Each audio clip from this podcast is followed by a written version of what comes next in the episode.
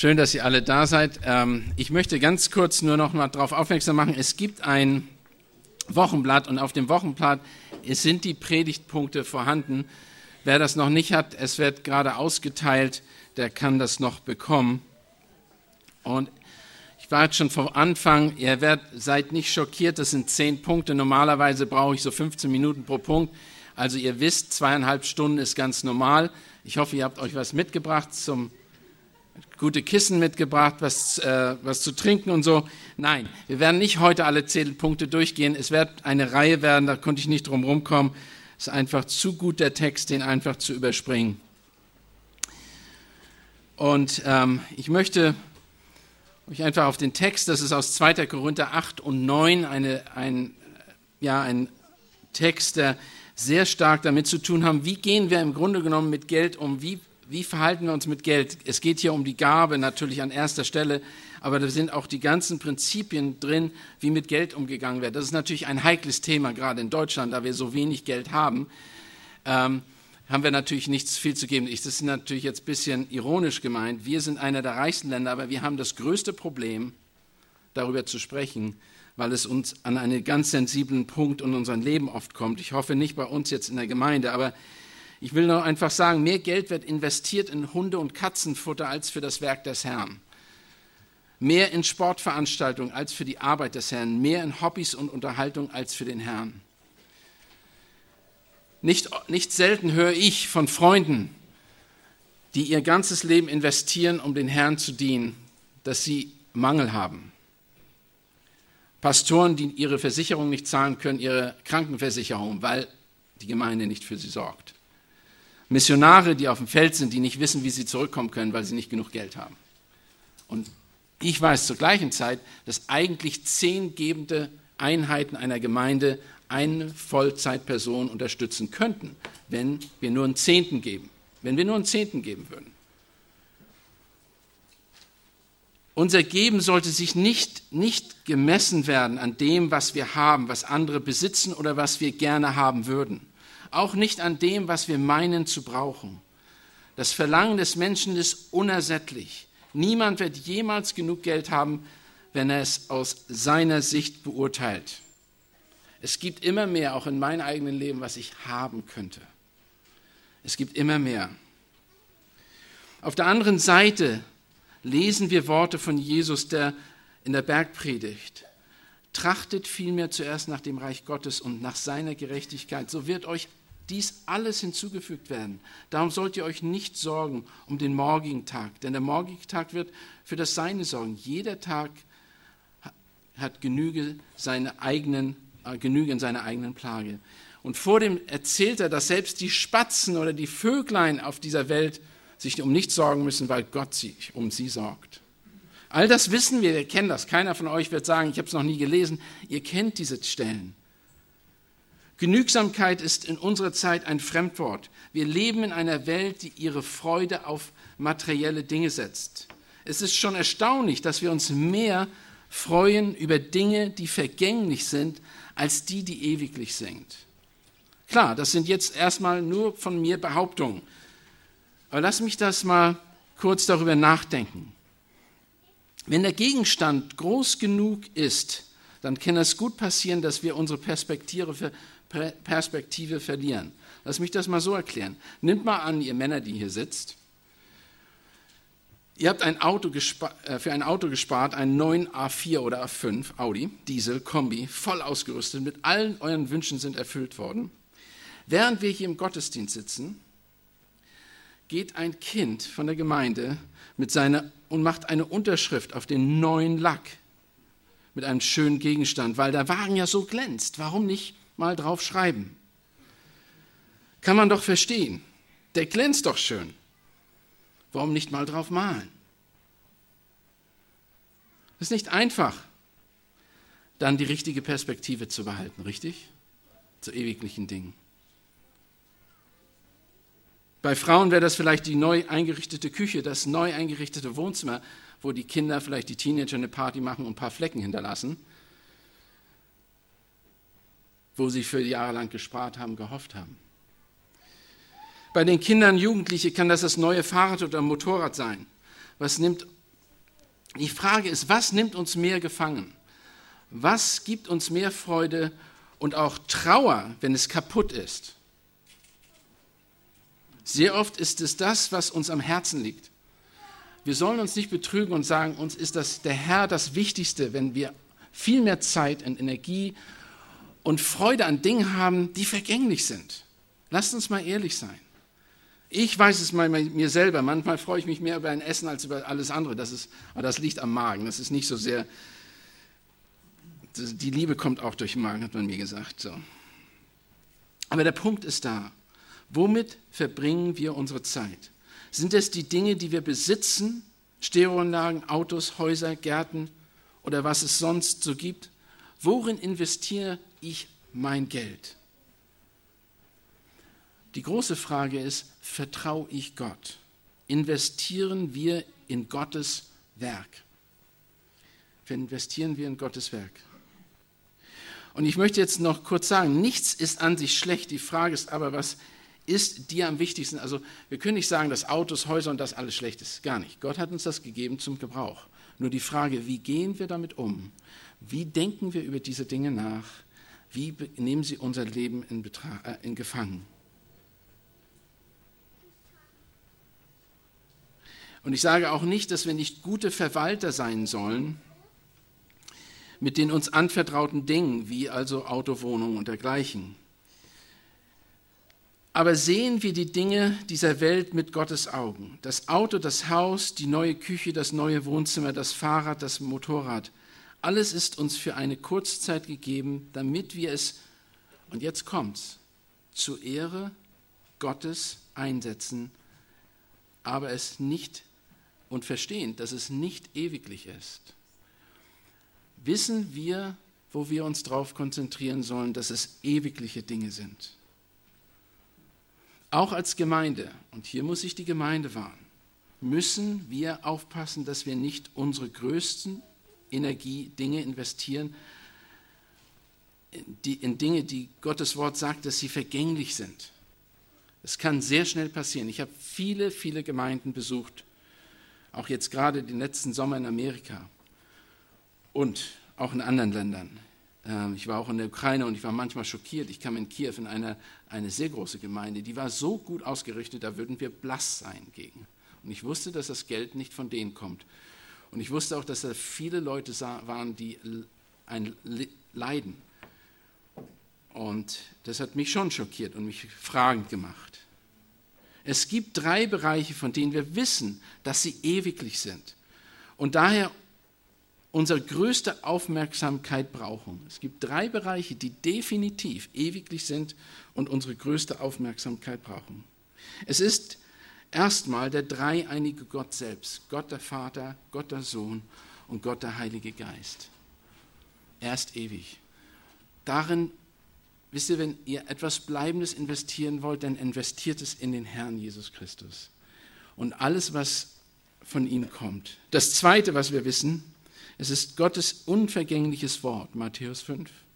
Es wird bestehen, selbst wenn diese Erde, die wir leben, die uns als Lebensraum gegeben ist, vergehen wird.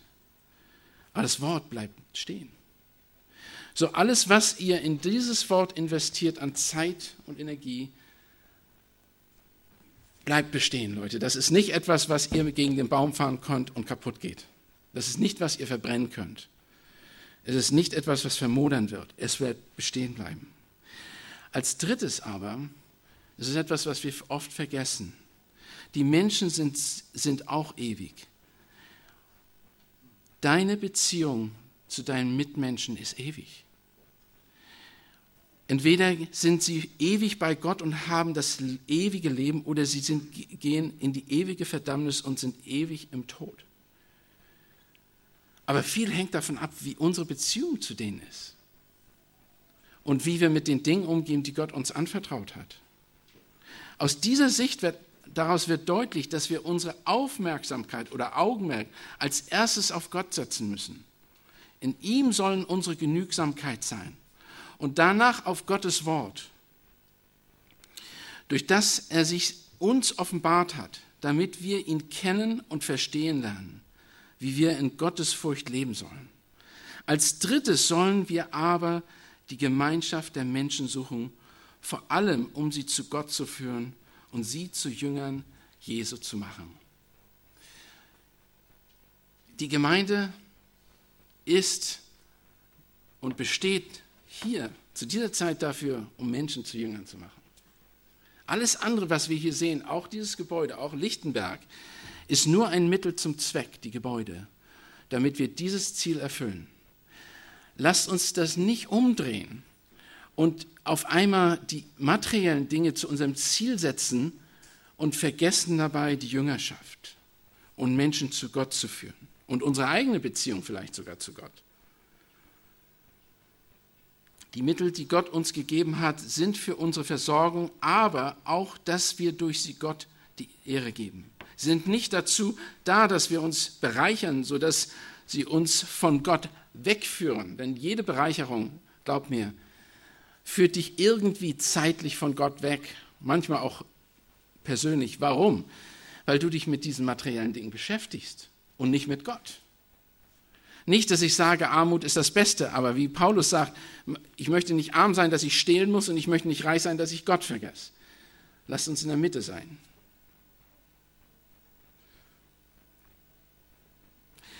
Lass mich das an einem kurzen Illustration ähm, oder Beispiel, warum die Bibel uns deutlich macht, dass Gott sein Wort und unsere Mitmenschen das Wichtigste in diesem Leben sind, klar machen. Ich habe einige Situationen erlebt, die mich blass werden ließen. Eine ist folgende. Während meines Theologiestudium bei, in Los Angeles oder in der Nähe von Los Angeles hatte ich eine praktische Klasse, und zwar Krisenseelsorge im Krankenhaus an Krankenbetten einer Universitätsklinik von Los Angeles. Das, wie gesagt, ist die größte Klinik Los Angeles gewesen. Da waren, könnten Tausende von Menschen waren da drin. Ich glaube, die hatten 2000 Patienten fast. Und die sind mit kleinen Zügen rumgefahren, um das Essen zu denen zu bringen, weil das so riesig war.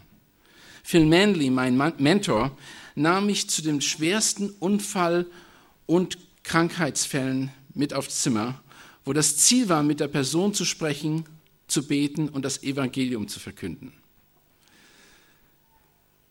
Ich stand also vor zwei jungen Männern. Einer von ihnen wusste, dass er nur noch Stunden, vielleicht einen Tag zu leben hatte. Seine Lunge war am Ende, er konnte kaum noch atmen, er spuckte eine schwarze Substanz aus. Sein Bruder, der im anderen Bett lag, kannte den Herrn, aber wusste, dass auch er die Krankheit hatte und nur noch wenige Zeit zum Leben hatte. Geschwister, in solchen Momenten zählt keine materiellen Dinge mehr. Da könnt ihr alles haben. Was sagt ihr dieser Person? Wie geht ihr damit um?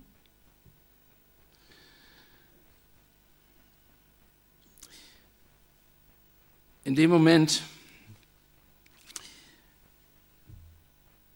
sagte ich, fragte, sagte ich, weil ich den Mann nicht kannte, wollte ich erst mit einem Gespräch anfangen. Ich wollte ihn erstmal, wie kann ich, also wie können wir nicht, we want to connect. Wir wollen, wir wollen irgendwie will ich ja mit ihm umgehen. Doch weil er doch weil er es schwer hatte zu atmen und kaum was sagen konnte, guckte er mir direkt in die Augen, fixierte mich und sagte, es, sagte, sagte zu mir, sag mir direkt heraus, ich weiß, dass ich nicht mehr lange zu leben habe. Was steht in der Bibel? Was ist die Botschaft von Gott? Und das ist, was zählt, Leute. Ich wusste nicht, ob, ich habe ihn nie wieder gesehen, es war erst, ich weiß, dass er den nächsten Tag gestorben ist, ein paar Stunden später. Sein Bruder ist auch schon verstorben. Die hatten alle eine Lungenkrankheit. Nicht umsonst steht in den Psalmen, dass wir im angesichts des Todes weise werden sollen. Am Ende zählt eben nicht, was wir haben, sondern wie, steht, wie stehst du zu Jesus Christus? Das zählt. Glaubst du, dass er deine Sünden, deine ganze Vergehen am Kreuz für dich bezahlt hat? Glaubst du daran? dass Jesus gestorben und auferstanden ist, dass er Gott, der Mensch wurde, so wie du und ich? Glaubst du das? Paulus hat es begriffen. Paulus hat begriffen, als er in Galater 2,20 folgendes schrieb, und ich lese das kurz vor. Ich bin mit Christus gekreuzigt. Und nun lebe ich, aber nicht mehr ich selbst, sondern Christus lebt in mir. Was ich aber jetzt im Fleisch lebe, das lebe ich im Glauben an den Sohn Gottes, der mich geliebt und sich selbst für mich hingegeben hat.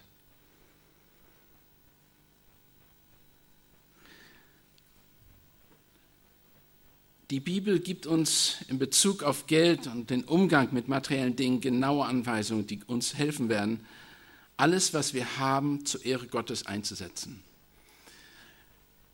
Wenn wir das alles bedenken, was ewiglich ist, dann werden wir auch mit den materiellen Dingen richtig umgehen. Zweiter Korintherbrief schreibt Paulus sehr konkret, wie die Korinther sich verhalten sollen im Umgang mit Geld, in Bezug auf Gaben bzw. Opfer. Er möchte als erstes auf die Grundeinstellung von Paulus, ich möchte also erstmal auf seine Grundausstellung hinweisen, bevor wir uns an die Prinzipien des Gebens damit hinbegeben. Paulus Herzenseinstellung war die, eine grundsätzliche Dankbarkeit über die große Gnade, die unverdiente Gunst Gottes, die er erfahren hatte und in der er noch immer lebte. Ihm war so bewusst, bevor er überhaupt jetzt anfängt, über das Geld überhaupt über Gaben zu sprechen. Die Grundvoraussetzung war, dass ihm bewusst wurde, dass er begnadet war. Und er sagt das auch in 1. Korinther und 2. Korinther 1, Vers 3 bis 5 fängt er den Korintherbrief im Grunde genommen so an. Gelobt seid Gott und Vater unseres Herrn Jesus Christus, der Vater der Barmherzigkeit, Gottes alles, allen Trostes, der uns getröstet in aller unserer Bedrängnis, damit wir getröstet damit wir die trösten können, die in aller Bedrängnis sind, durch den Trost, mit dem wir selbst von Gott getröstet werden. Und da sind viele andere Stellen, die, er, die noch vorzuweisen sind, wo er ihm bewusst wird, dass er eine, ein begnadigter Sünder ist. Paulus lebt in dem ständigen Bewusstsein, dass er eben der begnadigte Sünder ist. Er hat es nicht verdient, mit der Aufgabe, die er aufgetragen bekommen hat, den Gott zu dienen. Egal was Paulus macht, es, es sollte Jesus Christus, er sollte und wollte Jesus Christus groß machen. Warum? Weil Jesus Paulus Leben mit seinem Tod am Kreuz freigekauft hat. Warum will er Jesus Christus groß machen? Warum wollte er alles, was er benutzt, zur Ehre Gottes setzen? Weil er wusste, Jesus Christus hat mich zu dem gemacht, was ich bin. Ist euch bewusst, ist mir bewusst, dass ich hier nur stehe, weil jemand anders für mich ans Kreuz gegangen ist, weil für mich gestorben ist. Ich dürfte eigentlich hier nicht leben und nicht stehen. Ich tue es nur, weil Jesus Christus es für mich getan hat. Ich bin mit Christus gekreuzigt. Nun lebe nicht ich, aber nicht, nun lebe ich, aber nicht ich mehr selbst, sondern Christus lebt in mir. Also dieses, diese, es ist im Grunde ein Widerspruch, aber unser Leben ist Christus Jesus. So, deshalb kommen wir jetzt zu diesem ersten Punkt der zehn Punkte. Ein christozentrisches Leben resultiert in der richtigen um, den richtigen Umgang mit Geld. Muss es. Meine Behauptung, die folgenden Prinzipien sollen uns heute helfen, die richtigen Entscheidungen zu treffen, wie wir uns unser Geld zu Gottes Ehre einsetzen und dadurch dem Evangelium Gehör verschaffen. Wie ihr mit Geld umgeht und wie wir mit Geld umgehen, ist in direkter Zusammenhang mit dem Evangelium. Wenn die Menschen sehen, wie ihr freizügig seid, werden sie reagieren. Wie ihr hingebend seid, werden sie reagieren. Diese zehn biblischen Prinzipien des Gebens, nur aus diesen ersten 15 Versen, wie gesagt, ich werde heute nicht alle durchgehen können, weil das einfach zu viel ist. Der erste, biblisches Geben baut auf die Gnade Gottes, die wir in Christus Jesus erlebt haben und in ihr wandeln. Es ist Gnade, wenn wir so freizügig in Freuden geben. Lass mich den Abschnitt mal lesen, die ersten Verse. Wir wollen euch aber, ihr Brüder, von der Gnade Gottes berichten, die den Gemeinden in Mazedonien gegeben worden ist in einer großen Prüfung der Bedrängnis hat ihre überfließende Freude und ihre tiefe Armut die Schätze ihrer Freigebigkeit zutage gefördert. Das ist eine unglaubliche Aussage hier. ihre Armut und ihr Bedrängnis hat Positives erwirkt. Hat Positives erwirkt. Warum? Weil die Mazedonier wussten, sie sind begnadigt. Sie gaben willentlich für die Nöte der Gemeinde in Jerusalem, die unter einer Hungersnot litten. Obwohl sie selbst arm waren, überlegt euch das, keiner hat, sich, hat sie gezwungen, sie haben nur auf die Nachricht von Paulus aufopfernd Hingabe reagiert. Sie wollten das, weil sie so waren, weil das ihr Herz war. Sie war, wussten, wer Jesus Christus war, sie wussten ihr Verhältnis zu Jesus Christus und sie wussten, sie sind begnadigt. Die alles, was wir haben, ist, weil es mir gegeben worden ist. Wenn wir die Gnade Jesus nicht erlebt haben, werden wir nicht diese Freizügigkeit haben. Nicht diese Freizügigkeit haben, wie die Mazedonier zu geben. Wir werden es bei den Mazedoniern, so wie sie es erlebt haben, wie sie es praktiziert haben, ist eine Reaktion auf ein richtiges Verhältnis zu Jesus Christus.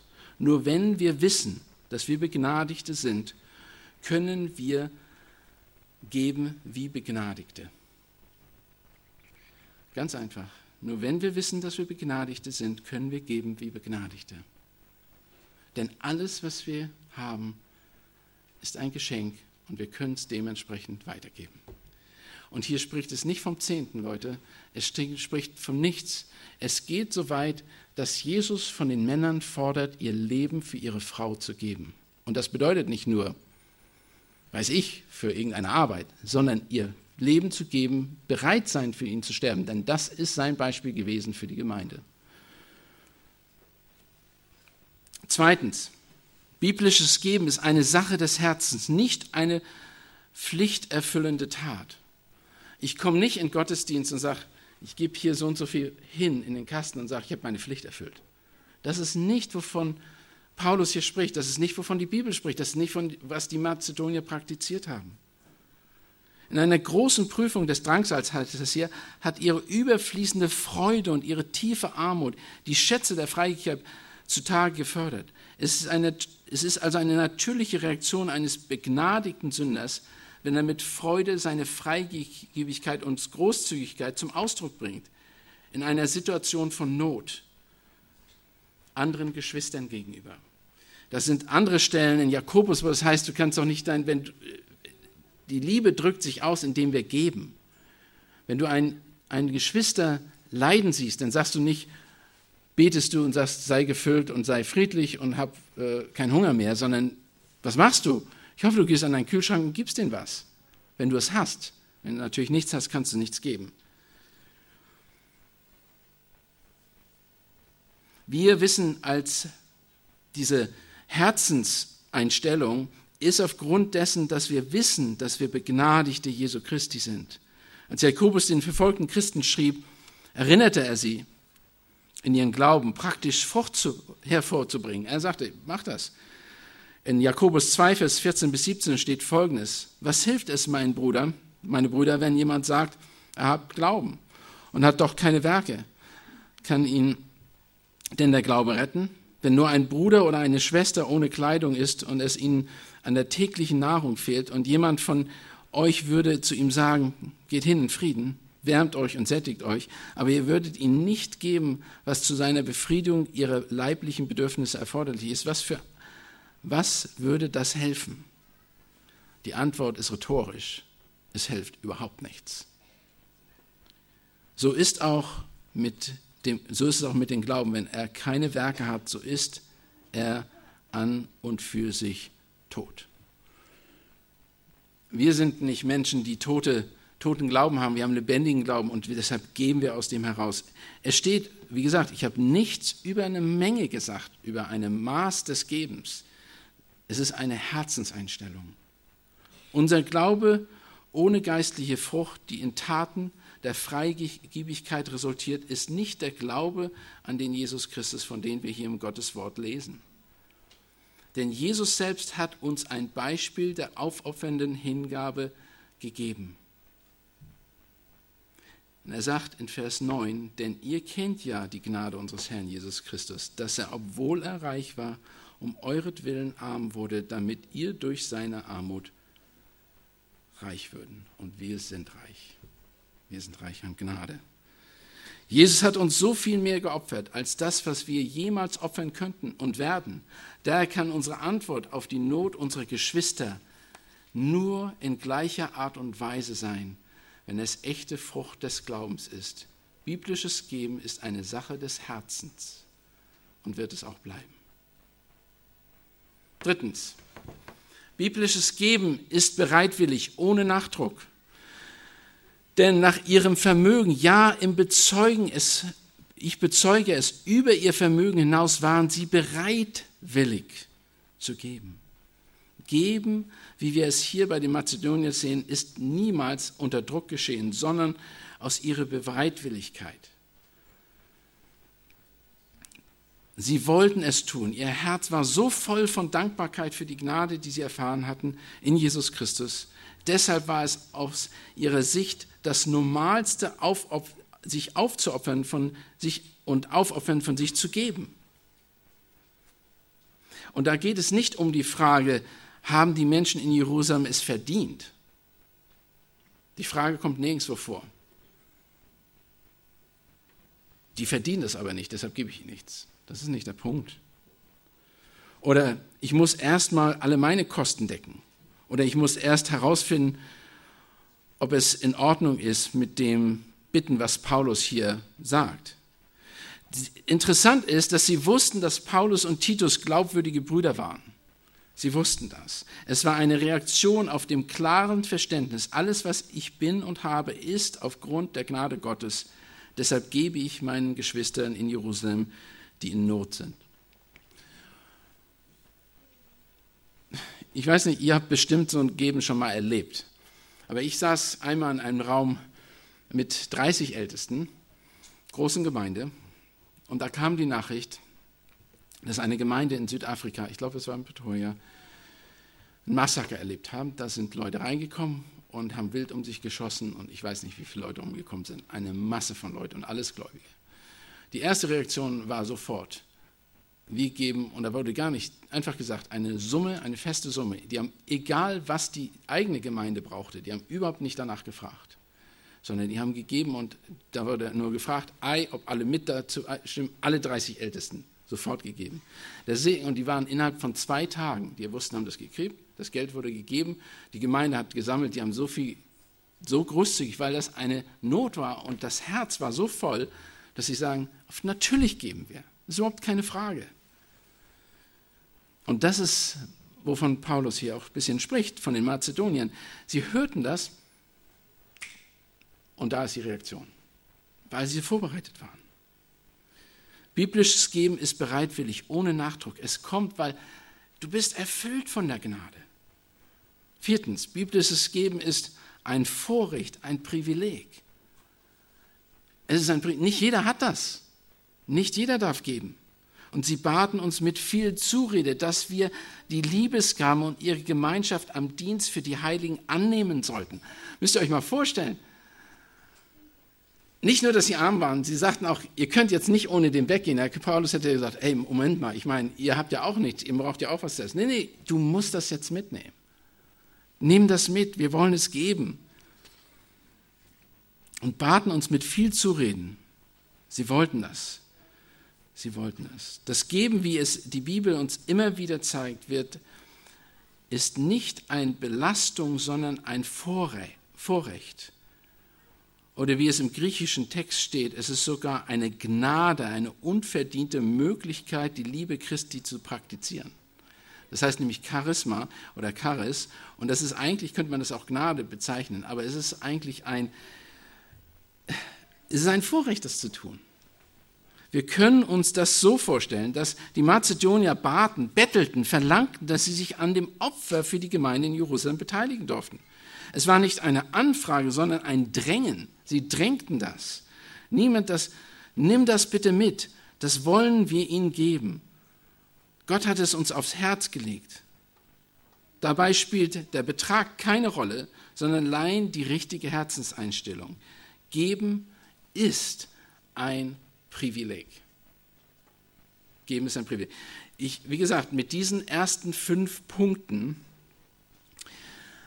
werdet ihr erstmal nur den Eisberg erreichen, weil da sind so viele wichtige Sachen, die sich aus einer Freizügigkeit ergeben, die uns die Bibel zeigt, die uns eher bereichern. Es ist kontra Finanz, äh, kontra äh, Logik, wirklich, kontra finanziell oder wie heißt das, wirtschaftlicher Logik. Umso mehr du gibst, umso gesegneter bist du. Umso mehr du gibst, umso mehr hast du. Wir denken, umso mehr du gibst, umso weniger hast du. Umso mehr du gibst, umso bedürftiger bist du. Nein, das Umgekehrte sagt die Bibel. Genau das Umgekehrte.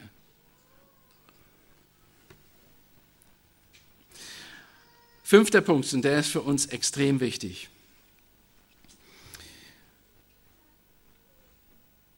Und sie gaben nicht nur so, wie es erhofft, äh, wie es erhofften, sondern sie selbst, sondern sich selbst gaben sie hin, zuerst dem Herrn und dann auch uns durch den Willen Gottes, sodass wir Titus redeten, dieses Liebeswerk, wie er es angefangen hatte, nun auch bei euch zu vollenden. Biblisch geben fängt an mit unserem eigenen Leben und nicht mit Geld.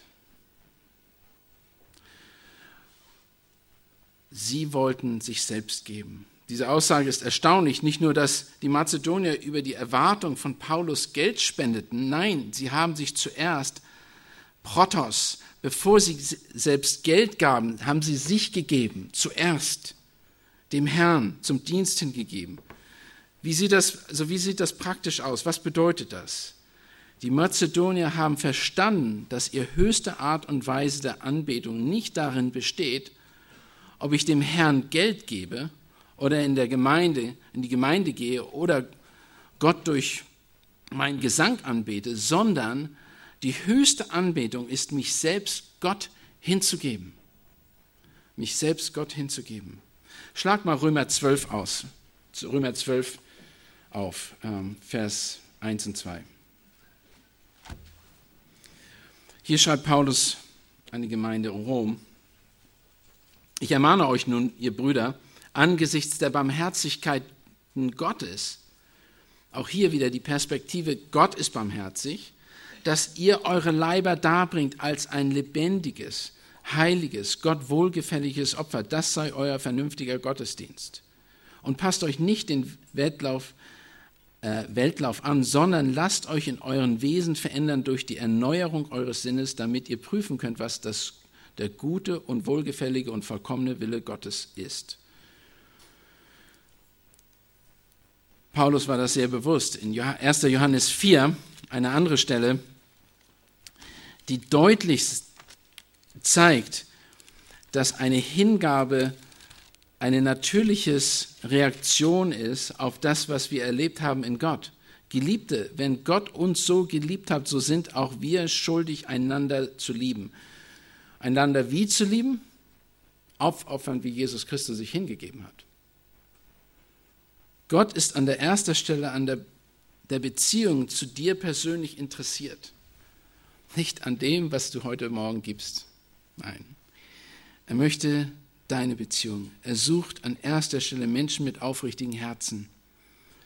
Nicht die, die große Opfer bringen, aber, im, aber auf der anderen Seite im Ungehorsam und Sünde leben, sondern Männer und Frauen, die wie die Mazedonier sich Gott zuerst hingaben. Die Bibel ist voll von den Beispielen. Ja, wir kennen, wir haben durch das Malachi-Buch vor einigen Jahren hier gepredigt und da wurde deutlich, dass Gott die, äh, die damaligen Israeliten konfrontiert hat aufgrund ihres falschen Gottesdienstes. Sie haben zwar tolle Lieder gesungen und Anbetungen und weiß ich was alles, aber er sagte, ich hasse das. Warum? Weil es deutlich wurde, dass sie nicht Gott an erster, dass ihr Herz falsch war. Sie haben immer erst an sich gedacht und dann erst an Gott und haben wirklich nicht Gott gedient, wie es sein sollte. Also geben fängt mit, sich, mit dir selbst an. Gib Gott dein Leben, lass dich durch Gottes Wort und dem Heiligen Geist umgestalten. In einigen Kapiteln vor diesem Kapitel, wo er über die Gaben spricht, sagt Paulus eine ganz interessante Aussage in 1. Korinther, äh, 2. Korinther 3,18 sagt er folgendes: Wir alle, aber indem wir mit unverhülltem Angesicht die Herrlichkeit des Herrn anschauen, wie in einem Spiegel, werden verwandelt in dasselbe Bild von Herrlichkeit zu Herrlichkeit, nämlich vom Geist des Herrn. Paulus sagt hier, dass im Anbetracht Jesu Christi wir verwandelt werden und immer mehr die Gestalt Jesu Christi annehmen. Und deshalb können wir dann auch so reagieren mit Freizügigkeit, Freigebigkeit, Hingabe.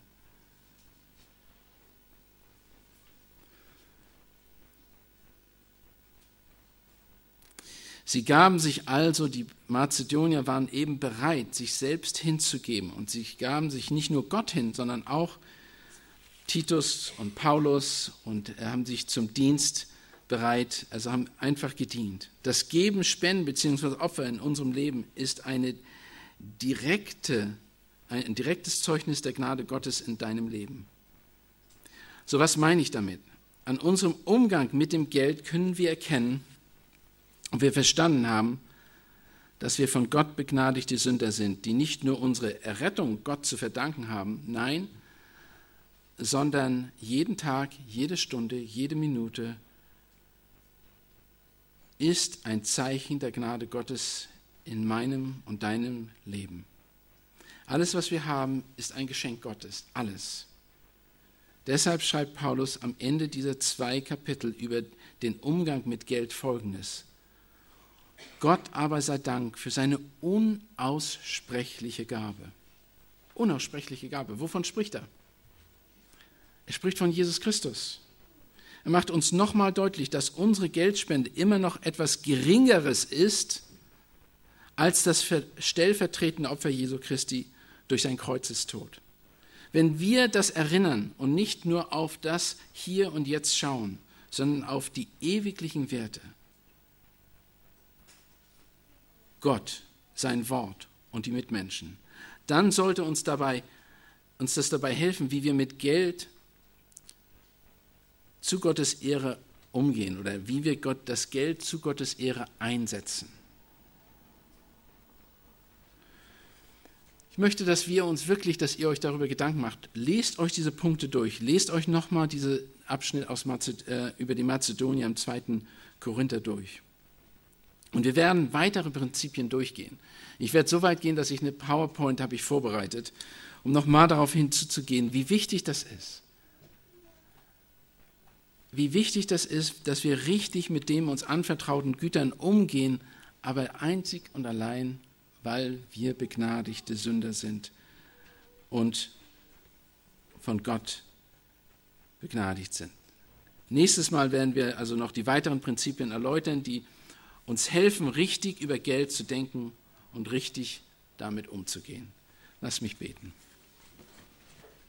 Vater Gott, ich danke dir für Männer wie Paulus und vor allen Dingen die Gemeinde Mazedonien, die nur hier als Beispiel aufgeführt sind, um uns zu erklären und zu zeigen, wie die richtige Reaktion ist, die man mit Worten fast nicht erklären kann. Man kann nur zeigen, was geschehen ist. Und Herr, wir möchten uns dir selber hingeben, in dem Bewusstsein, Herr, dass wir aus deiner Gnade leben, dass wir auch so denken über die uns anvertrauten Dinge, dass wir sie einsetzen für das Evangelium, für die Gemeinde Gottes zu jetziger Zeit.